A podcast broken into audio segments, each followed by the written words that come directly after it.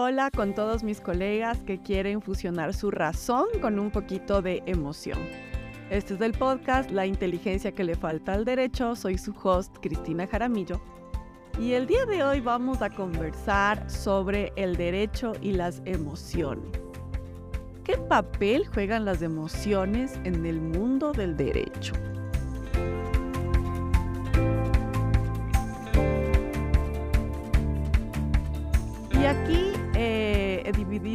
El podcast en dos partes. La primera parte es pensar qué papel juega efectivamente la emoción en el ejercicio de nuestra profesión.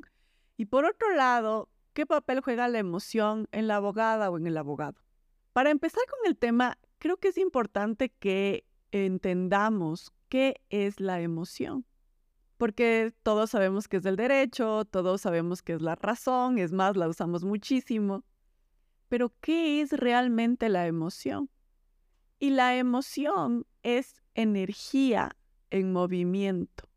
La emoción es una respuesta biológica, química que tenemos en nuestro cuerpo que llega después de haber tenido un estímulo, ya sea un estímulo externo, que puede ser un, un sonido muy fuerte, que puede ser una luz muy fuerte, que puede ser un evento que está aconteciendo afuera, pero también la emoción llega de un estímulo interno, cuando traigo a mi memoria algún recuerdo, doloroso, placentero, como sea, pero ese, esa imaginación, mi mente, hace que se despierte esta reacción en mi cuerpo, que es la emoción. Y quiero que tengamos muy en claro que las emociones están con nosotros todo el tiempo.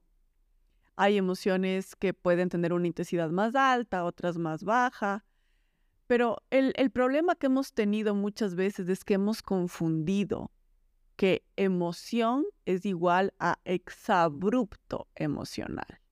Y esto es muy importante que podamos distinguir.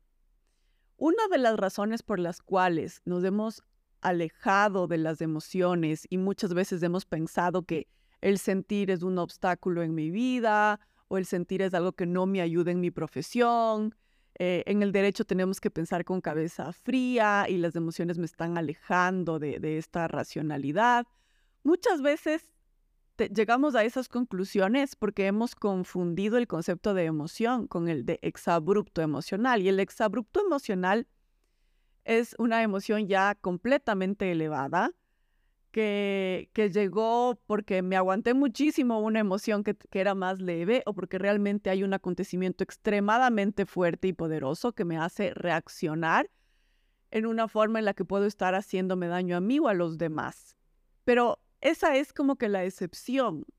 La regla es que nuestras emociones estén presentes en nosotros todo el tiempo y que nos están dando guías, nos están dando mensajes, nos están avisando qué es lo que nos gusta, qué es lo que nos gusta, qué es lo que queremos, qué es lo que nos da miedo. No es obligación seguir todos los mensajes, ¿ah? pero sí es importante que comprendamos el mensaje, lo entendamos, lo mezclemos con nuestra racionalidad y podamos actuar de manera coherente. Esa es la inteligencia emocional. Como yo cojo esa emoción, la mezclo con mi razón y actúo de manera coherente. Y una vez que conseguimos esto, podemos entender para qué sirven las emociones. En primer lugar, las emociones me ayudan a sobrevivir.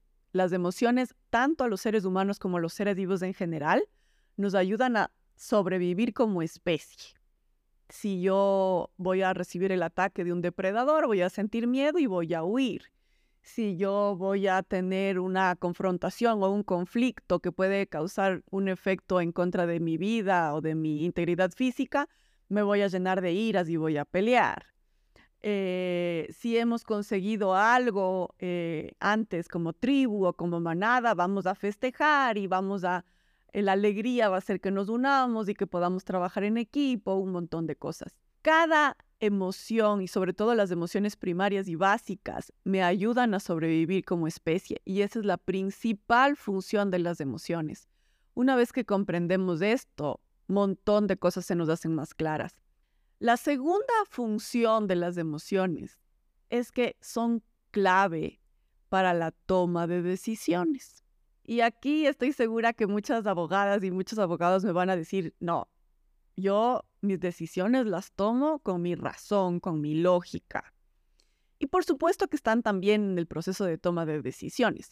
Pero yo puedo, desde mi razón, y mucho más si somos abogadas y abogados, establecer un montón de razones para tomar una decisión, así como también establecer un montón de razones para tomar la decisión contraria. Tenemos esa habilidad de justificarnos, de encontrar argumentos a favor, de encontrar argumentos en contra. De muchas maneras es la emoción la que me va a ayudar a tomar esa decisión final. Y, va a ser esa emoción que está ajustada y alineada a mis valores, a lo que más me importa, a lo que quiero cuidar. Y de esta manera la emoción va a ser clave en la toma de decisiones. Hay un ejemplo muy, muy chévere que se cita en el libro de El error de Descartes de Antonio Damasio. Y justamente habla del ejemplo de, de un abogado que tenía un tumor en el cerebro y por este tumor le operaron y el momento de sacarle el tumor dañaron una parte del cerebro que es la cual procesa las emociones. Y debido a esto, la, operación fue un éxito, pero debido a esto, como, como le toparon esa parte que procesa las emociones, esta persona era incapaz de tomar decisiones tenía su memoria intacta, podía analizar, podía razonar, podía recordar cosas, pero era incapaz de tomar una decisión. Llegaba a tal punto el tema que cuando le decía eh, Antonio Damasio, que era su médico, ¿cuándo quieres tomar tu siguiente cita? Él era incapaz de decidir qué día le iba mejor, qué hora le iba mejor. Entonces, mientras nosotros conozcamos mejor nuestras emociones, vamos a poder tomar decisiones más conscientes también. Otro punto clave en las emociones es que las emociones nos ayudan a memorizar y a aprender. Si nosotros pensamos en, nuestra época en el colegio o en la primaria, ¿cuál es la clase que más recordamos? Seguramente es una clase que está muy linkeada a una emoción. Entonces me acuerdo de mi profesora que me hacía cantar y que me hacía sentir feliz, o me acuerdo de la otra profesora que en cambio me gritó y que me hizo tener un montón de miedo y ahí sí me aprendí la fórmula ese momento.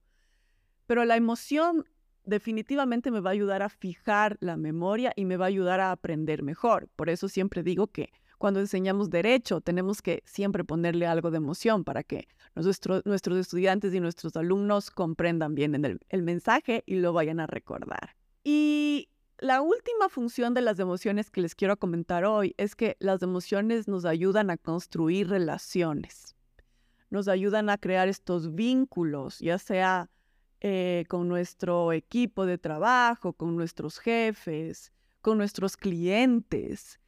Em, la razón por la cual logramos tener ese vínculo es el, está pegada por una emoción, que puede ser la confianza, que puede ser la empatía, también puede ser la desconfianza y también puede ser la antipatía.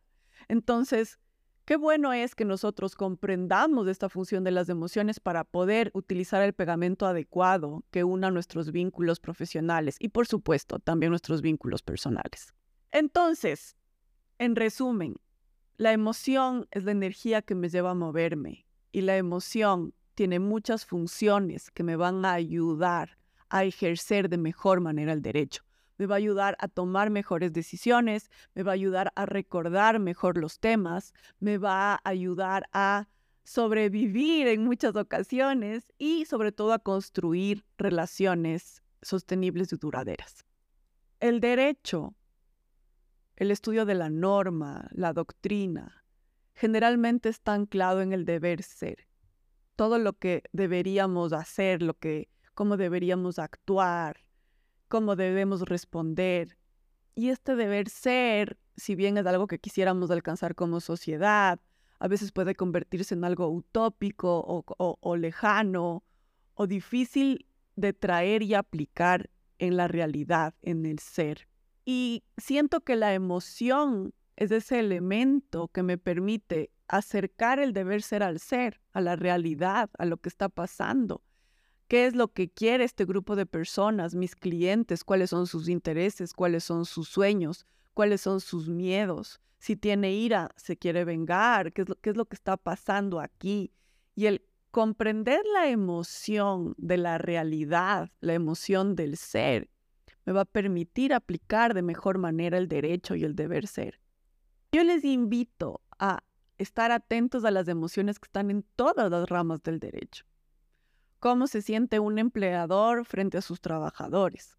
Cómo se siente un socio frente al resto de socios con el que quiere constituir una compañía.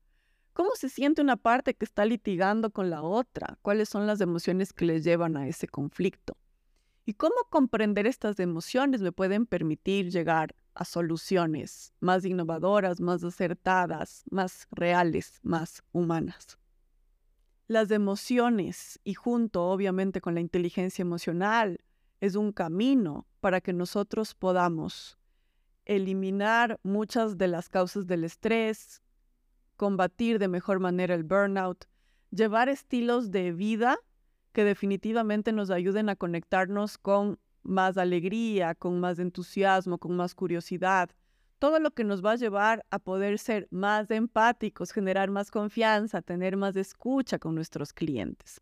A la final, si nosotros como abogados logramos tener más bienestar personal y más bienestar profesional, vamos a poder servir de mejor manera a nuestros clientes. Si algo quisiera que se queden después de esta conversación es que se queden con esta inquietud de, ¿somos seres emocionales o somos seres racionales? Y ojalá pueda ser, somos, somos seres racionales que sienten o somos seres emocionales que razonan, porque en cualquiera de las dos ya empezamos a incluir la emoción como parte de nuestro ser. Y reconocer que tenemos un montón de emociones adentro es el primer paso para empezar a conocerlas y luego para empezar a gestionarlas. Esto ha sido todo por hoy. Recuerden que el derecho está cargado de emociones y que siempre será mejor conocerlas que ignorarlas. Te invito a que sigas eh, conectado con mi podcast. Vamos a seguir conversando de las emociones, el papel de las emociones en el derecho, y varios paradigmas y herramientas que nos van a ayudar a ejercer mejor nuestra profesión.